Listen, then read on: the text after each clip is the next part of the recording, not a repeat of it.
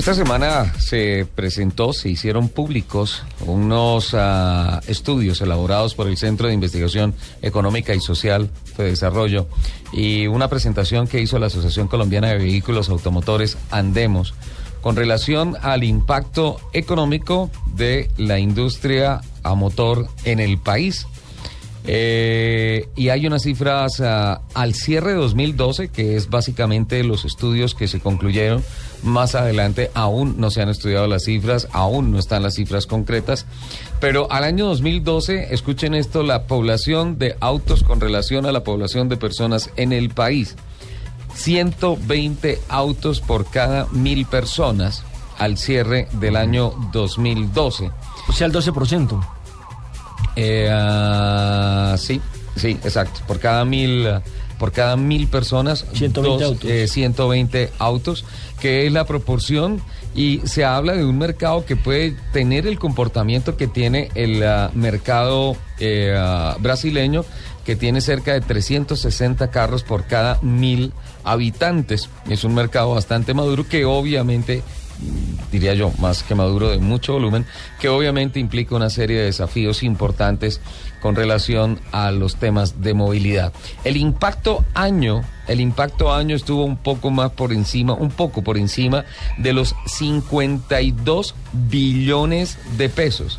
52 billones de pesos al año se mueven todo lo que tiene que ver con los consumos, servicios, compra de carros y todo esto, lo que significa una franja de demasiado valor para la economía del país. Asimismo, se habló de que hay unas cifras que también son tremendas. Uno de cada tres carros, uno de cada tres carros que se mueven por las vías del país tiene más de 20 años de vida. Por tanto, se habla de un mercado viejo que necesita una reposición. Estamos hablando de esta urgente. parte del continente, ¿no? Estamos hablando de Colombia. Sí, concretamente. Estamos hablando de Colombia. Sí, porque Entonces, en Estados Unidos ya un carro con tres años es viejo. Sí, y lo van modificando, total, lo van cambiando. total, total. Aquí por el Producto. Bruto Interno, por de la economía de nuestro país, porque no es un país bollante o la gente no tiene esa calidad de vida que tienen, por ejemplo, los europeos o los norteamericanos, pues es evidente que entonces ese auto puede durar casi que dos generaciones de familia. ¿Se acuerda lo que hablábamos con Juan Lozano acá, que decía que uno cuando ya tenía 30 mil kilómetros con un carro ya quería cambiar el carro Sí. y eso pasa eh, larguito a los dos años. Entonces también hay un fenómeno ahí interesante. Son cifras muy importantes que estaremos hablando eh, con eh, Oliverio García, quien nos ah, acompañará el próximo fin de semana. Lo habíamos invitado hoy. Queremos agradecerle especialmente a la gente de Andemos por las atenciones periodísticas que nos han brindado a lo largo de esta semana. Y pues en virtud del poco tiempo que tenemos en el programa hoy, creo que es un tema del cual tenemos que profundizar mucho sobre el impacto económico y social que tiene la industria del motor en el país y por tanto hemos decidido posponer la entrevista para el próximo sábado. De todas formas, era importantísimo anunciar esas cifras que se presentaron esta semana y que ya están eh, haciendo acelerar a los periodistas en las salas de redacción en los diferentes medios de comunicación. Noticia importante, don Nelson. Entonces, hay que subir de 120 carros por cada mil habitantes. El mercado está para eso. Y también hay que renovar el carrito.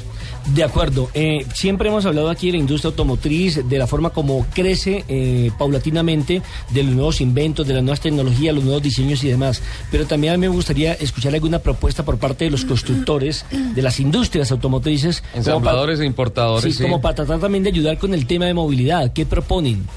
Porque no solamente vender autos, también Sí, hay que pensar no es- no es en el sentido a social, ¿no?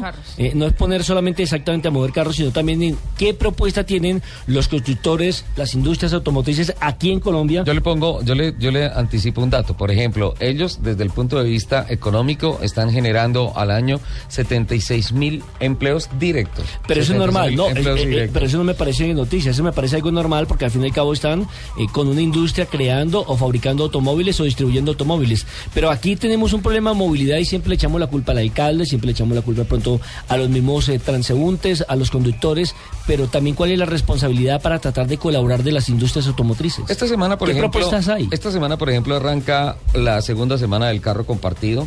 y hay una serie de campañas sociales que impulsan las diferentes marcas. Además, los esfuerzos que hacen, especialmente por tener la tecnología de último momento, más amigable con el medio ambiente, más eficiente con el bolsillo, en el tema consumo de combustible, yo creo que hay una cantidad de aportes importantes, pero vale la pena que se pongan sobre la mesa de trabajo para discutirlas y para saber si de verdad el compromiso es 100% con la movilidad.